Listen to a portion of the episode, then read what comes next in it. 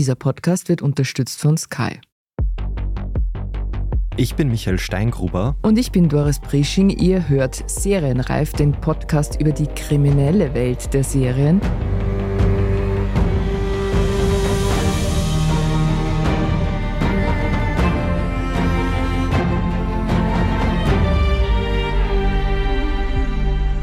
Wir machen Serien gern zum Gesprächsthema, haben es aber auch gern, wenn sie das bereits sind. Eine Serie, über die im Moment viel geredet wird, ist True Detective, die vierte Staffel. Ja, darin ermitteln Jodie Foster und Kaylee Reese im eisigen Norden der USA und begeben sich auf die Suche nach der Person, die für den Mord an einem Haufen Wissenschaftler verantwortlich ist. Wir nehmen True Detective zum Anlass und sprechen heute über Frauen in Krimiserien. Und natürlich über True Detective. Auch klar. Ein weites Feld jedenfalls und darüber bestens Bescheid weiß die Film- und Medienwissenschaftlerin Olivia Popper, die wir sehr herzlich begrüßen. Hallo liebe Olivia. Hallo, vielen Hallo. Dank für die Einladung. Liebe Olivia, mir fällt auf, dass es sehr viele Ermittlerinnen in Krimiserien gibt. Denken wir nur an Charlotte Lindholm, Lena mhm. Odenthal, mhm. Bibi Fellner, Sophie Haas, Kommissarin Lund, Saga Noreen oder früher Bella Block, Rosa Roth. Wie ist es mit den Geschlechterverhältnissen? Gibt es mehr Ermittlerinnen oder mehr Ermittler? Ja, ich glaube, es ist wie mit vielen Berufen, die in Fernsehen und im Kino repräsentiert werden, immer noch so, dass deutlich mehr Männer die Rolle des Detektiven übernehmen. Allerdings fällt auch auf, dass es tatsächlich viele Kommissarinnen und Detektivinnen gibt und die auch nicht erst seit gestern, sondern auch eine längere TV-Geschichte auch haben. Warum machen sich denn Frauen gut als Ermittlerinnen in Serien? Ich glaube, da gibt es zwei Aspekte. Zum einen ist die Figur des Detektiven, der Detektivin, eine sehr spannende, an der eben diese Zwischentöne des Rechtschaffenden und aber des Verfallenen abgehandelt werden. Also über diese Figur werden öfter mal die menschlichen Abgründe erkundet, das ständige Scheitern an der Aufgabe, das Absinken in Depression, die erodierende Grenze zwischen Gut und Böse, all das sind so Themen, die die Detektivin oder den Detektiven an sich, ja, das Publikum sehr stark an die Schirme bindet. Aber das ist jetzt quasi über die Geschlechtergrenzen hinweg gültig. Genau, das ist also über die Geschlechtergrenzen hinweg gültig und was die Detektivin als weibliche Figur dann auch mitbringt, ist das Aushandeln von Autorität in patriarchalen Verhältnissen. Sie ist eine Autoritätsfigur und an ihr werden die sozialen Geschlechterverhältnisse, in denen nach wie vor eben patriarchale Strukturen eingeschrieben sind, abgehandelt. Und die Spannung entsteht und natürlich auch die Schaulust und das Kribbeln, wenn eine Frau, die darüber hinaus eigentlich auch noch übermäßig zu der Gruppe von Opferfiguren gehören in solchen Serien und Filmen, eben die patriarchale Rolle übernimmt und auch ständig dann auch ihre Expertise beweisen muss und durchsetzen muss. Umgekehrt, und auch das fällt auf, Frauen sind auch sehr oft Opfer. Wie ist da dein Eindruck? Wie bildet sich hier ein Verhältnis ab? Ja, Frauen sind nach wie vor, gehören eigentlich zum Rezept des Kuchens, des True Crime dazu als Opfer. An ihnen spiegelt sich einerseits eine reale Tatsache, dass Frauen unverhältnismäßig öfter Opfer sind von Mord und Totschlag. Und andererseits natürlich aber auch die kulturelle Reflexionen darüber und auch Moral Panics, die sich rund um Sexualität von Frauen und Mädchen aufbauen, werden über solche Detektivgeschichten gelöst und abgehandelt. Und es hat auch immer etwas Unheimliches und Anziehendes. Irgendwie scheint es nach wie vor eine große Trope zu sein, die ermordete und insbesondere auch junge ermordete Frau. Es heißt ja auch gerade bei True Crime Formaten, dass die Zielgruppe auch weiblich ist oder die Fans weiblich sind. Kannst du dir vorstellen, woran das liegt? Stimmt das oder ist das ein Klischee? Ich glaube, es ist kein Klischee. Ich habe da auch schon ein bisschen drüber nachgedacht. Das ist nämlich auch nochmal so eine spannende Distinktion zwischen True Crime und aber auch die Qualitätsserien, die wir seit den Sopranos auch erleben. Ne? Also das sind so, das ist so eine stark männlich dominierte Bereich, auch was Fanbase und was die Rezeption, die auch die qualitative Rezeption betrifft, das ist alles sehr stark dominiert von einer männlichen öffentlichen Stimme. Und dann hat man die True Crime Serien und die Podcasts auch, die sich tatsächlich auch sehr stark fokussieren auf die grauenhaftesten Morde an meistens Frauen und Mädchen, über die eine Anziehung und eine Reflexion von einem insbesondere weiblichen Publikum abgehandelt wird. Also ich kann zum Beispiel von meiner Generation sprechen. Also ich bin in den 90er und 2000er Jahren aufgewachsen, in denen auch diese ermordeten jungen Frauen so immens präsent waren in der medialen Landschaft und auch auf so eine ganz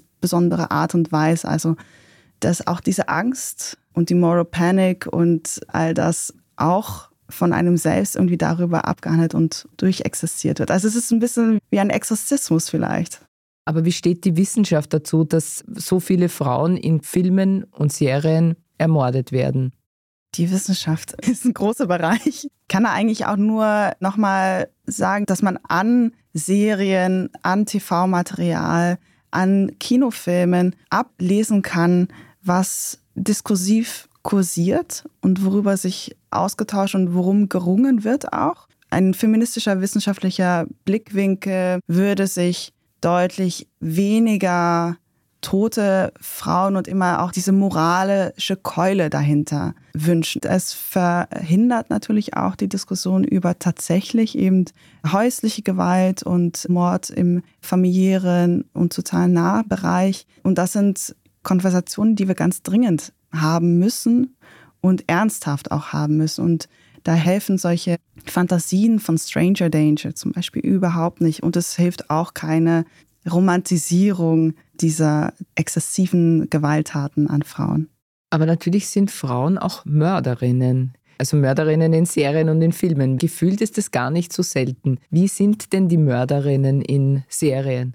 Zwei Haupt Figuren würde ich sagen, das ist einmal die femme fatale, also die, die auch die sexuell aufgeladene, die, die energetisch übersprudelnde Frau, die auf der Seite des chaotisch Bösen ihre Machenschaften treibt. Und dann gibt es aber auch ja, vielleicht so etwas wie eine femme fragile, also eine Person, die aus einer Opferschaft heraus zur Mordwaffe greift, um sich quasi aus einer Bindung zu befreien, die sonst vielleicht auch für sie tödlich ausfallen würde. Das sind, glaube ich, so diese zwei Hauptfiguren, die gerne bespielt werden. Die eine stark mystifiziert und mit viel erotischem Glanz versehen und die andere Person als eine, in der man sich hineinversetzen soll und wo auch die Tat oder das Aufbauen zur Tat ja eine psychologische Tiefe herstellen soll. Gibt es da Beispiele? Mir fällt jetzt auf die schnelle Killing Eve ein für die eine Seite und für die andere, ich weiß nicht, Totenfrau zum Beispiel oder so was in die Richtung. Ich glaube, oft gibt es, also mir fällt jetzt keine konkrete Episode ein, aber Tatort spielt, glaube ich, sehr oft auch mit diesem Motiv und wo dann tatsächlich auch häusliche Gewalt auf andere Art und Weise bespielt wird. Und Stichwort Brutalität, gibt es da Unterschiede in den Geschlechterrollen? Also sind die Frauen brutaler oder weniger brutal als die Männer in den Serien? Ja, ich glaube, der Griff zum Gift ist eine Trope, die sowohl literarisch als auch filmisch deutlich öfter ausgespielt wird, wenn es Frauen sind, die Mörderinnen sind.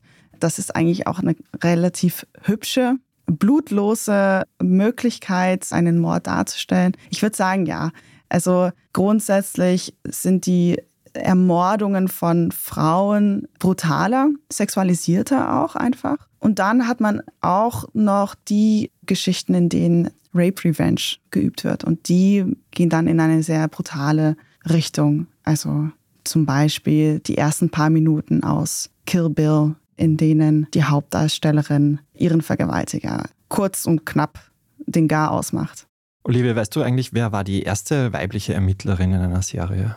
Die allererste weibliche Ermittlerin. Ich weiß es nicht ganz sicher, aber ich glaube, eine sehr prägnante und immer wiederkehrende, sehr frühe Figur ist Miss Jane Marple, Agatha Christie's Figur, die schon in den 30er Jahren aufgetaucht ist, also eben in ihren Novellen und Kurzgeschichten. Und sie taucht dann relativ früh auf, nämlich schon in den 50er Jahren, 1956, gespielt von Gracie Fields. Aber dann später auch in den 80er Jahren gibt es diese TV-Serie mit Joan Hickson als Miss Marple. Und das ist eine ganz spannende Figur irgendwie. Also die auch in diesem Sinne vielleicht weniger oft bespielt wird, aber einen speziellen Ort in unserem Fernsehherzen innehat. Also die ältere Dame, die ständig übersehen wird, unterschätzt wird und aber eigentlich quasi mit der Weisheit und der Schlauheit des Lebens ihre Fälle löst. Agatha Christie wird ja sehr ins konservative, betuliche Eck gestellt. Ist das mhm. eine Einordnung, die man überdenken müsste? Also, naja, sicher. Also, Miss Marple ist eine Figur, an der beides abgesucht werden kann. Natürlich ist es eine sehr konservative Figur. Also, eine sehr adrette ältere Dame, die sich genauso verhält, wie man sich auch vorstellt, wie sich eine adrette englische Dame verhält und aufrecht hält. Und zugleich ist es aber natürlich auch eine totale Hinterfragung in welches Eck wir Frauen stellen, vor allen Dingen, wenn sie dann die Rolle der jungen Assistentin oder des jungen Mordopfers oder wie auch immer, wenn sie das eben überschritten haben. Und sie ist eine Figur, die sich erstaunlich lange auch in unserer Fernsehgeschichte auch immer wieder hält und aufgegriffen wird die Jane Marple in den Filmen natürlich, in diesen legendären mit Margaret Rutherford, sind mir sehr in Erinnerung. Und da ist es tatsächlich so, dass sie ja dann immer in irgendetwas besondere, ich weiß nicht, ja, Meisterin im Fechten oder so, irgendwas stellt ja. sich dann heraus. Also sie ist tatsächlich eine Figur, die mehr drauf hat, als nur alt und nett und irgendwie schlau zu sein. Und es war auch eben schon relativ früh so, ne? Ja, total. Und ich glaube, ihre Figur ist ja auch irgendwie eingeschrieben, dass sie sehr viel mimisch kommentiert, was ihr so angeboten wird von ihren GesprächspartnerInnen. Und man sieht da glaube ich, oft einen Kommentar auch auf die ganzen misogynen Tropen auch, die da ausgespielt werden und die bedient werden und auf die man eingehen kann und denen man auch zufriedengestellt zuhören kann. Aber es gibt dann eben auch den Kommentar dazu und der wird von Miss Marple ja immer wieder ausgespielt sozusagen, ja. Eine besonders eindrucksvolle Figur in dem Fach Krimi und Krimi-Thriller ist Villanelle aus Killing Eve. Wie würdest du sie einordnen? Hat sie was Neues gebracht? Das ist jetzt ein großer Sprung zu Miss Jane Marple. Aber welchen neuen Aspekt hat sie in dieses Fach eingebracht? Ich glaube, es war nämlich schon ein bisschen ein Game Changer. Ja, das war insofern ein Game Changer, dass Villanelle, glaube ich, eher, oder auch diese ganze Geschichte des Killing Eve könnte man eher vielleicht in die Richtung von zum Beispiel Sherlock Holmes denken. Also da, wo es einen starken Gegenpart gibt. Also es geht jetzt nicht unbedingt darum, den Fall zu klären und den Killer oder die Killerin zu fangen, sondern es geht eher um dieses Spiel, das sich aufbaut zwischen Detektivin und zwischen Killerinnen, die diesem Fall Villanelle. Und das ist etwas, was natürlich auch ausgespielt wird über auch wieder eine erotische Aufladung, die hier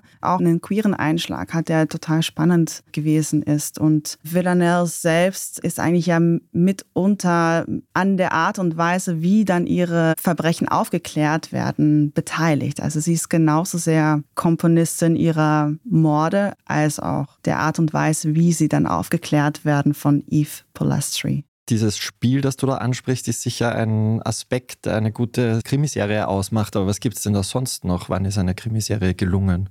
Eine Krimiserie ist gelungen, wenn das Setting, also der Anfang, das Problem etwas mit einem macht. Also das kann natürlich eine besondere Verspieltheit des Mordes sein, das kann ein besonderes Rätsel sein, das kann aber auch das Setting, die Situation sein. Das sind auch alles Sachen, die mit True Detective sehr viel zu tun haben, weshalb ich auch glaube, dass der Anfang von True Detective so stark ist, ist, weil diese Komponente zusammenfinden. Und besonders gelungen ist ist es auch, wenn ein Thema der Zeit aufgegriffen und bearbeitet wird. Also uns in dem Sinne auch sehr stark packt bei unseren sehr persönlichen Problemen und Ideen. Oder auch in eine Welt. Ich erinnere mich, ich weiß nicht, das war sicher ein Tatort, der in einen Schlachthof geführt hat. Ja. Mhm. Das sind Räume, das sind Welten, ja. wo wir nie Zugang haben und plötzlich befinden wir uns da drinnen. Deswegen spielen natürlich, also auch aus naheliegenden Gründen, aber natürlich spielen sehr viele Krimi-Geschichten tatsächlich in einem Milieu statt, ja, das sehr brutal und gewalttätig ist, weil, so wie ich hoffe, kaum jemand von uns sehr oft in die Gelegenheit kommt, sich in diese Räume zu bewegen. Und wir bekommen einen Einblick in diese Realität, nicht? Das gewalttätige Schlachthofmilieu. Ja, genau, wo wir gerne hineinschauen, aber weniger gerne sein wollen. Wir haben es schon gehört, der Ermittler in den Serien war ja lange Zeit der Patriarch, der gute Polizist, der den Fall löst und wir dank ihm jetzt wieder gut schlafen können. Wird die weibliche Ermittlerin auch dieser Idee gerecht? Also wird das einfach nur übersetzt in eine Frau oder welche Rolle übernimmt sie denn da?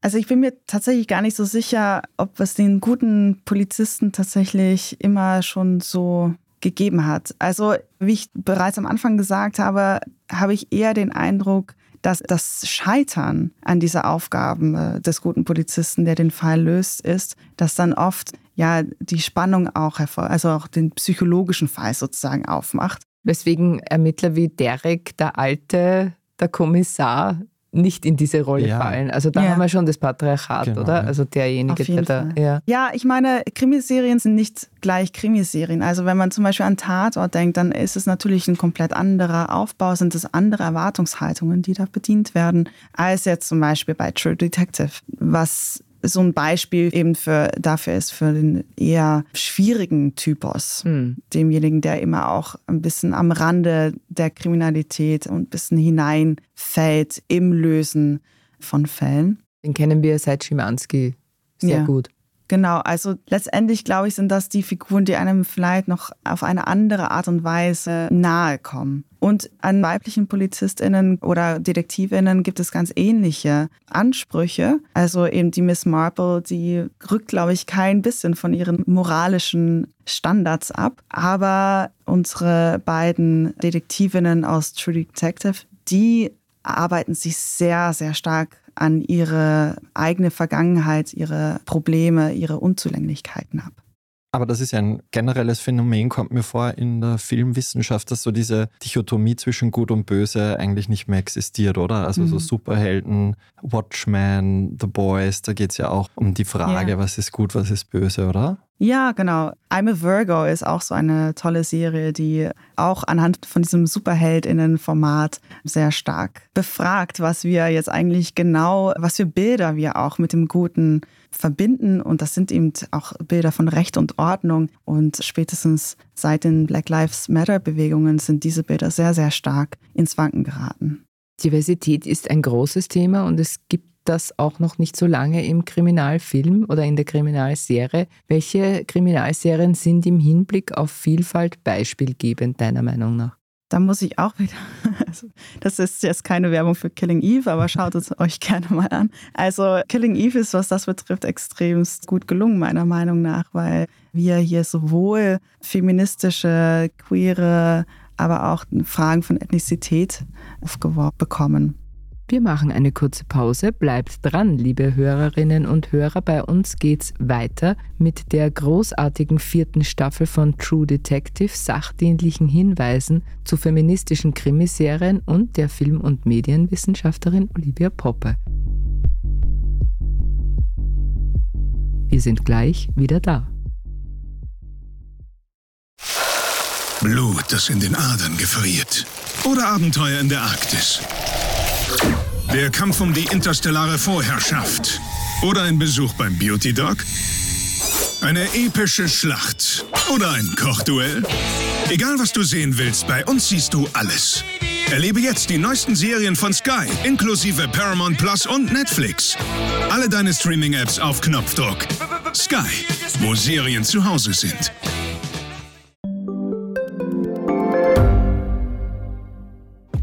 Reicht mein Gehalt für ein gutes Leben? Sind Sneaker und Uhren ein gutes Investment? Wie viel kostet eine Scheidung?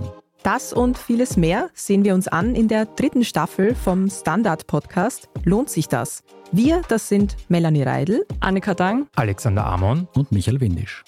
Wir sprechen mit ExpertInnen darüber, wie man sogar vom Weltuntergang profitieren kann. Und darüber, wie mich künstliche Intelligenz reich macht und warum Geld noch immer Männersache ist. Lohnt sich das? Der Standard-Podcast über Geld findet ihr jeden Dienstag auf allen gängigen Podcast-Plattformen. Bei uns geht es jetzt um den Anlassfall für diese Podcast-Folge, nämlich um True Detective Night Country.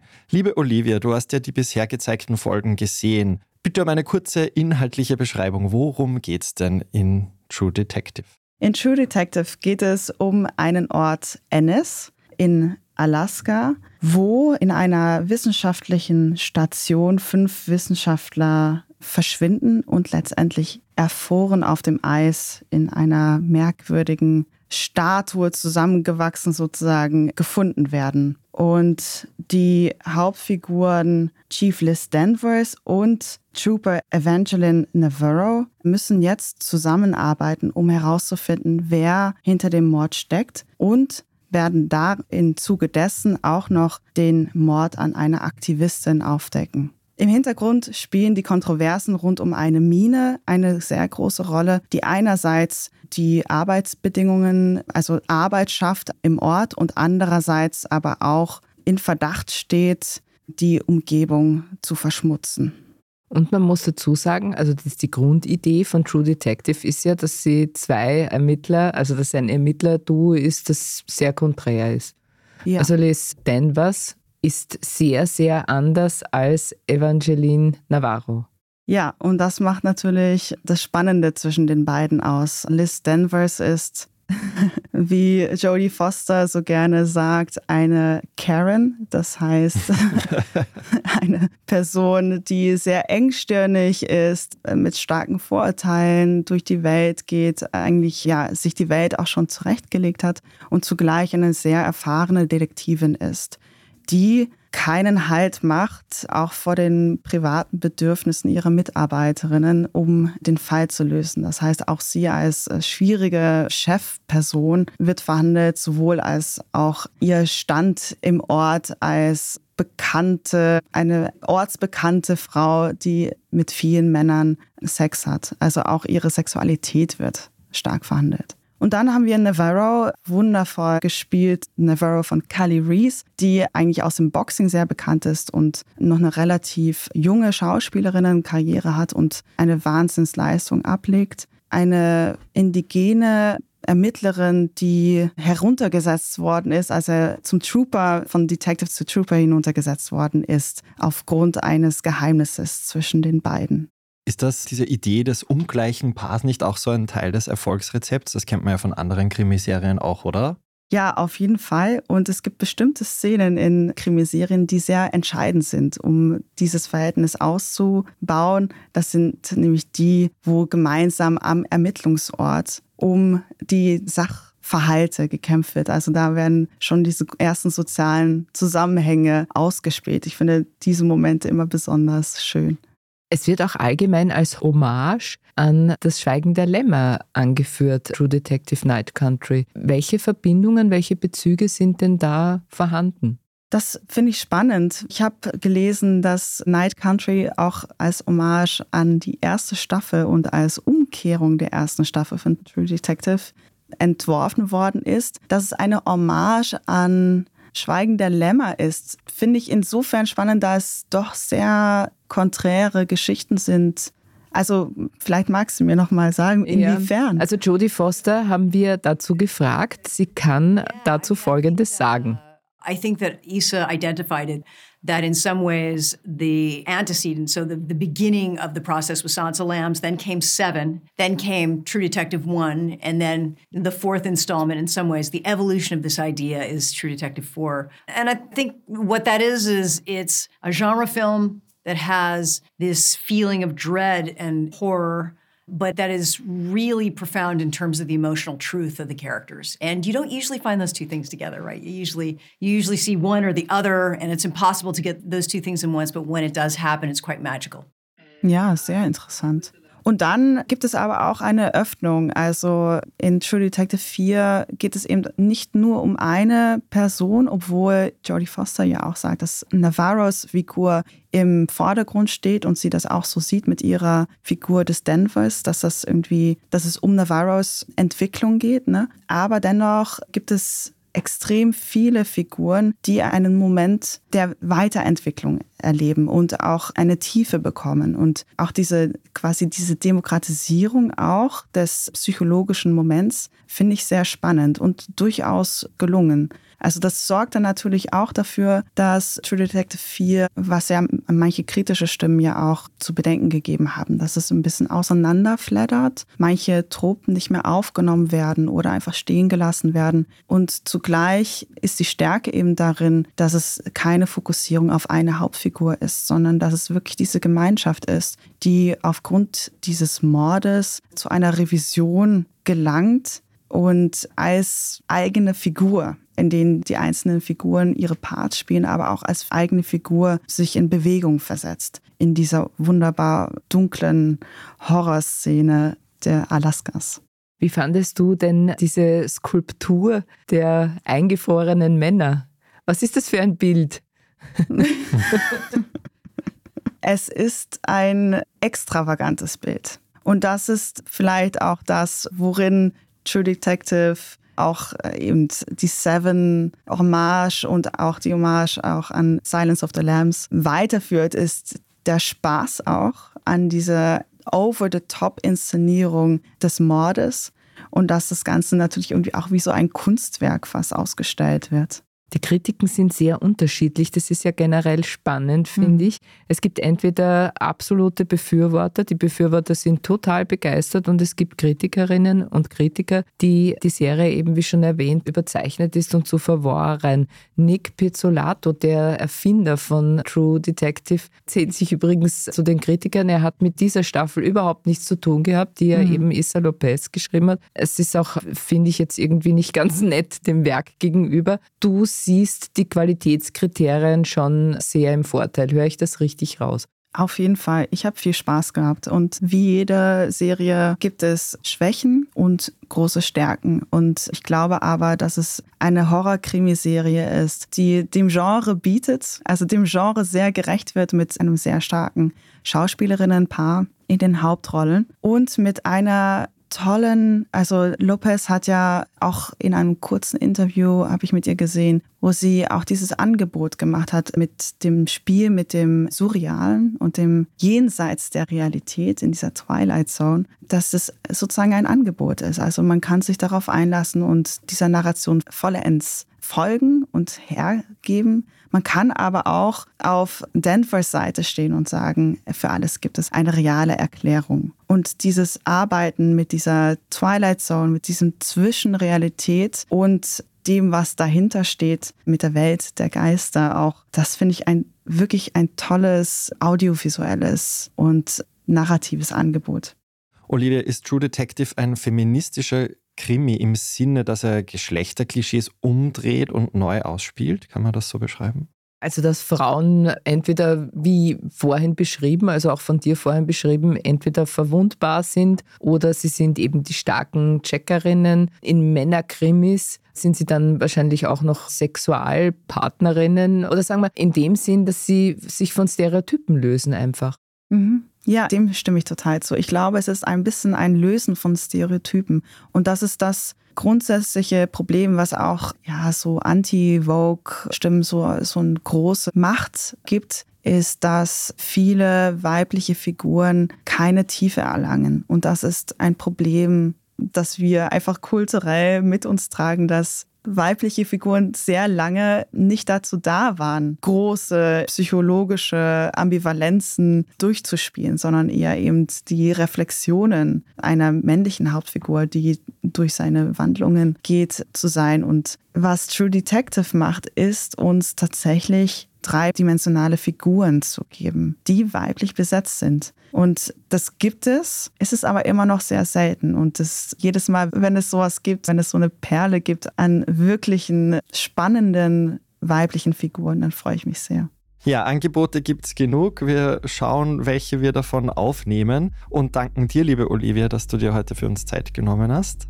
Sehr gerne. Vielen, vielen Dank für die Einladung. Es war mir eine Freude uns auch. Und das war's schon wieder mit dieser Folge von Serienreif. Wenn euch, liebe Zuhörerinnen und Zuhörer, dieser Podcast gefallen hat, freuen wir uns über eine 5-Sterne-Bewertung. Und damit ihr keine Folge verpasst, abonniert uns, wo auch immer ihr eure Podcasts hört. Wir danken Christoph Neuwirth an den Reglern und euch fürs Zuhören. Bis zum nächsten Mal und frohes Schauen. Bye, bye. Bye, bye. Ciao.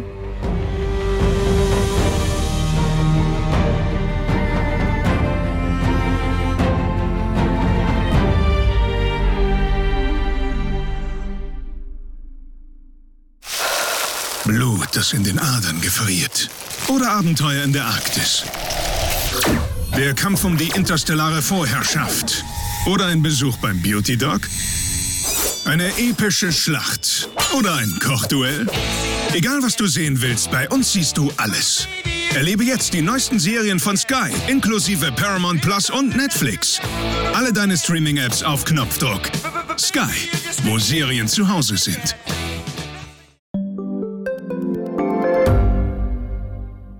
Standard-Podcasts gibt es ja wirklich schon zu jedem Thema. Also fast jedem. True Crime. Thema des Tages. Lohnt sich das? Inside Austria. Serienreif. Besser leben. Rätsel der Wissenschaft. Edition Zukunft. Und, und, und. Aber nicht jeder hat die Zeit, das alles zu hören. Und manchmal möchte man sich einfach nur ein paar Minuten beschallen lassen. Ich bin Scholt Wilhelm. Und ich bin Margit Ehrenhöfer. Ab sofort bringen wir auch Highlights unserer Podcasts. Für zwischendurch, wenn mal weniger Zeit ist. Diese kurzen Ausschnitte nennen wir Shorts. So wie eine kurze Hose. Oder eine kurze Geschichte. Okay. Und Shorts vom Standard finden Sie jetzt überall, wo es Podcasts gibt.